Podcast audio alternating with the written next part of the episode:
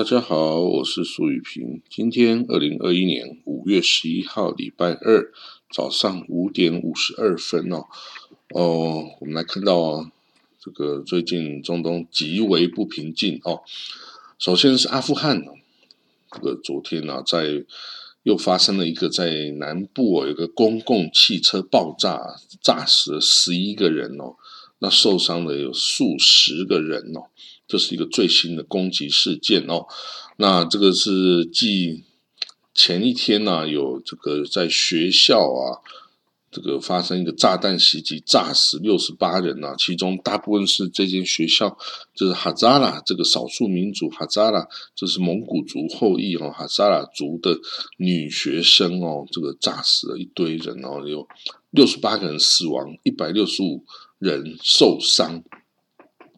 所以呢，这个阿富汗哦，在美国开始撤军之后啊，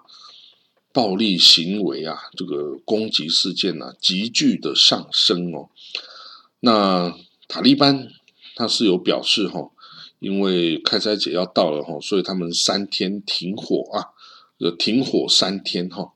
就不继续攻击。但是其中有一些部分的攻击是塔利班干的，但也有一些不是。包括是由这个盖达组织干的哦，不是啊不是盖达是伊斯兰国组织在这个阿富汗的势力所干的哈，所以呢，这个阿富汗呢，一旦在美军啊及北约联军撤除之后啊，会乱成什么样子？现在已经可以几乎可以看得到这个一丝的这个踪影了哈。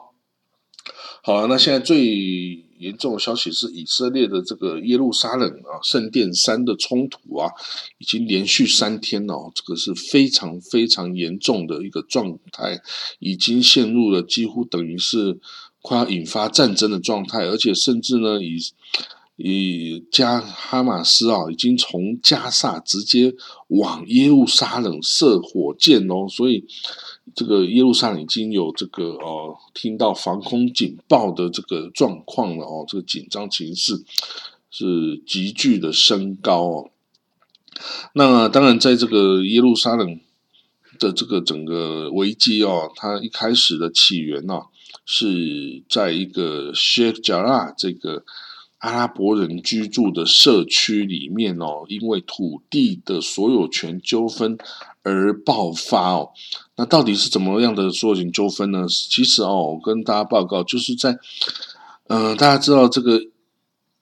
这块土地是经过很多强权经手过的哦，在第一次世界大战前是鄂图曼土耳其帝国控制的土地啊，那在一次大战之后到一九四八年以色列建国之间是英国委任统治。哦，那一九四八年之后才是以色列的统治嘛，那其实这个从这个犹太人啊，他们从十九世纪哦，就开始有所谓的犹太复国主义，就 Zionism 就开始兴起了哦。那这个 Zionism 兴起之后啊，他们就开始回到这个当初是在鄂图曼土耳其帝国控制下的耶路撒冷啊，跟这个巴勒斯坦土地哦，然后啊开始来经营哦。那虽然那时候最住的都是阿拉伯人为主哦，但也有土耳其人呐，是统治民族嘛。但是呢，大部分那时候巴勒斯坦跟耶路撒冷还是没什么人的哦。那那个时候啊，犹太人哦，犹太人的有钱人呢，就开始有意识的用钱来。购买这个巴勒斯坦地的土地哦，巴勒斯坦的土地，那这个巴勒斯坦的土地当然很便宜啊。那个时候，你的欧洲人来这个巴勒斯坦买个土地需要多少钱？很便宜。但是这个就注下了哦之后的这个纠纷的原因了哦，就是说当初犹太人已经在一八七零年的时候，他就跑到耶路撒冷的谢贾拉这地方买了一块土地。啊，买了一块土地，那时候是鄂图曼土耳其帝国嘛，所以这个他们那时候啊，也也也不太能够过来运用啊，因为巴勒斯坦毕竟这个是伊斯兰的土地嘛，你能够去跟他抢什么地方呢？但是哈，这个就是埋下了后来原因。到了一九四八年，以色列建国了。那以色列建国之后，诶，其实那时候的东耶路撒冷还是不是在以色列的控制下，而是在约旦的控制下。一九四八年到一九六七年六日战争之前呐，耶路撒冷跟约旦河西岸整块土地。都是在约旦王国的控制下哦，在约旦王国，约旦王国那时候是也是出兵啊，然后就占了这块土地，东耶路撒冷切一半，然后整个约旦河西岸啊都是约旦的领土哦，等于是统治这块地方。那那个时候呢，约旦呢当然也是这个东耶路撒冷是我的嘛，我要给谁住？还有什么话呢？就是分一分啊，土地哦，就是阿拉伯人就住啦，然后盖了房子啊，然后。就几十年都住在那里，结果呢？一九六七年，以色列打下了，用军队打下了东耶路撒冷跟约旦河西岸所有土地哦。那当然，约旦就撤出去了啊，约旦就撤回约旦河东岸去了。那约旦河西岸哦，就是这个哦，开始哦，以色列的统治哦。那以色列当然那个时候就开始哎，那到底这个我一八七零年。这个那么多年前买的这个土地还算不算有效？其实呢，这事情一直也到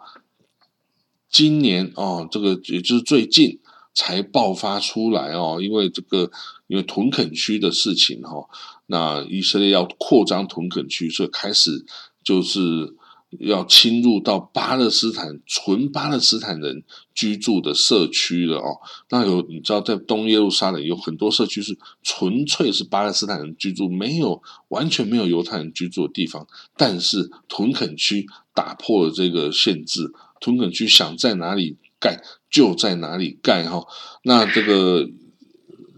所以以色列决定要。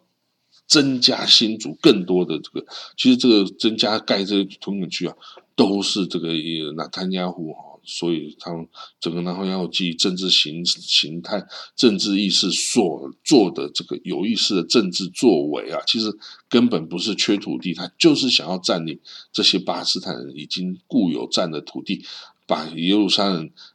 弄成尽量是犹太人居住的地方哦。那有一天。他要这个谈判的时候，他就可以分到更多的优善，甚至整块哦，所以这都是有政治意图的作为哈，不要想说这个是哦没有什么意思的，不是的。所以呢，这块土地就占就开始人家拿出，哎，一八七零年我买了这块土地，所以呢，你们现在一八七零年以后住的全部给我滚蛋哦。那当然，这些人住了几十年，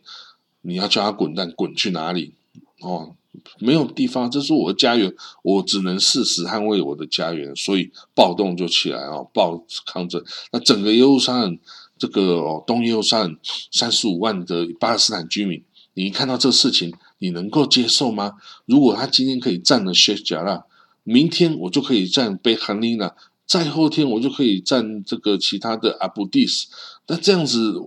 我永远没有一个安全的地方了啊！可能整个地方都会被犹太人占领。我今天不站出来，明天我可能失去我的家园呐。所以呢，好，这些人就站出来跟以以色列军警对抗啊，怎么暴力怎么来。加上呢，以色列这边呢，犹太人的这个右翼鹰派的人也开始在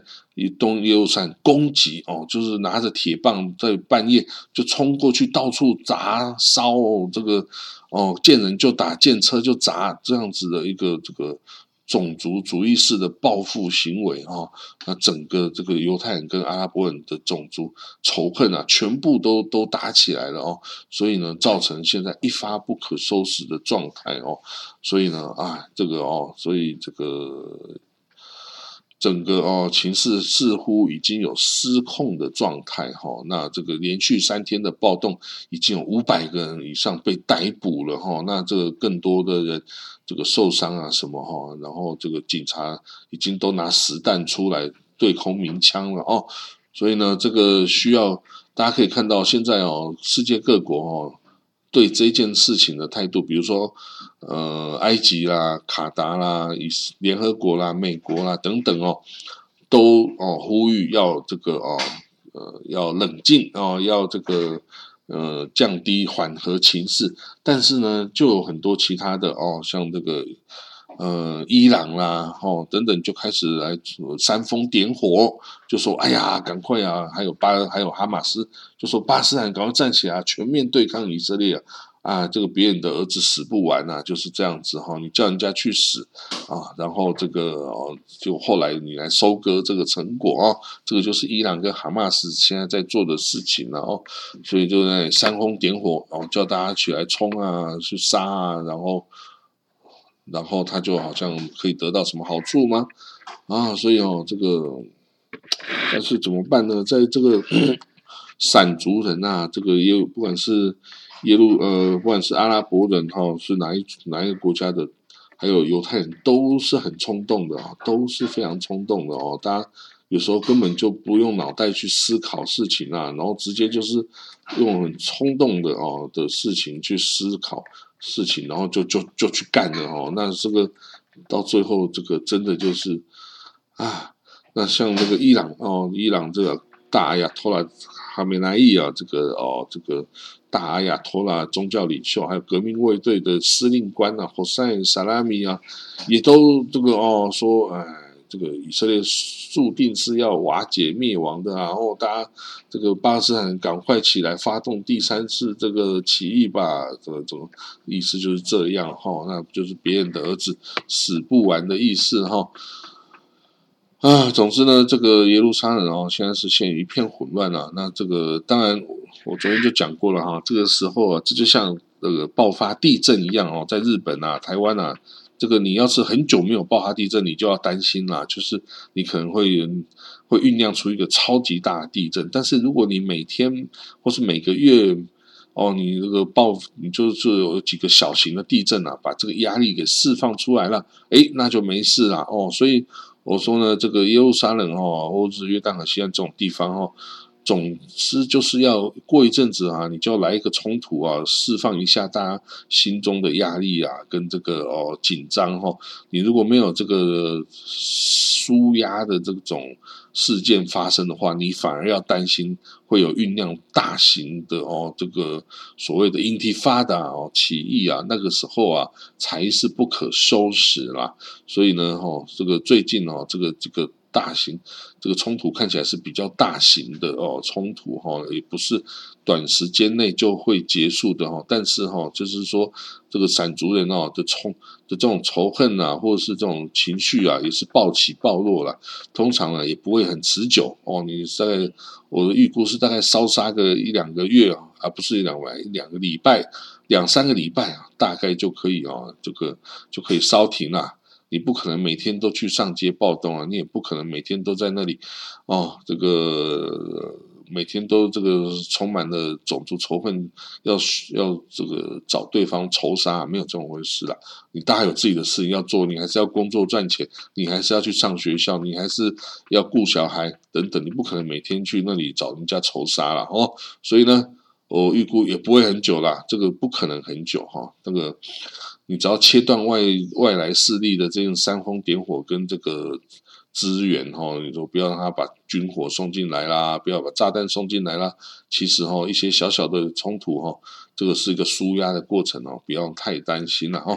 好了，那今天呢，大概就讲到这里哈。那嗯，会继续观察这些情势哈，那为大家这个注意哈。好，那我们就说到这里了，明天见了，拜拜。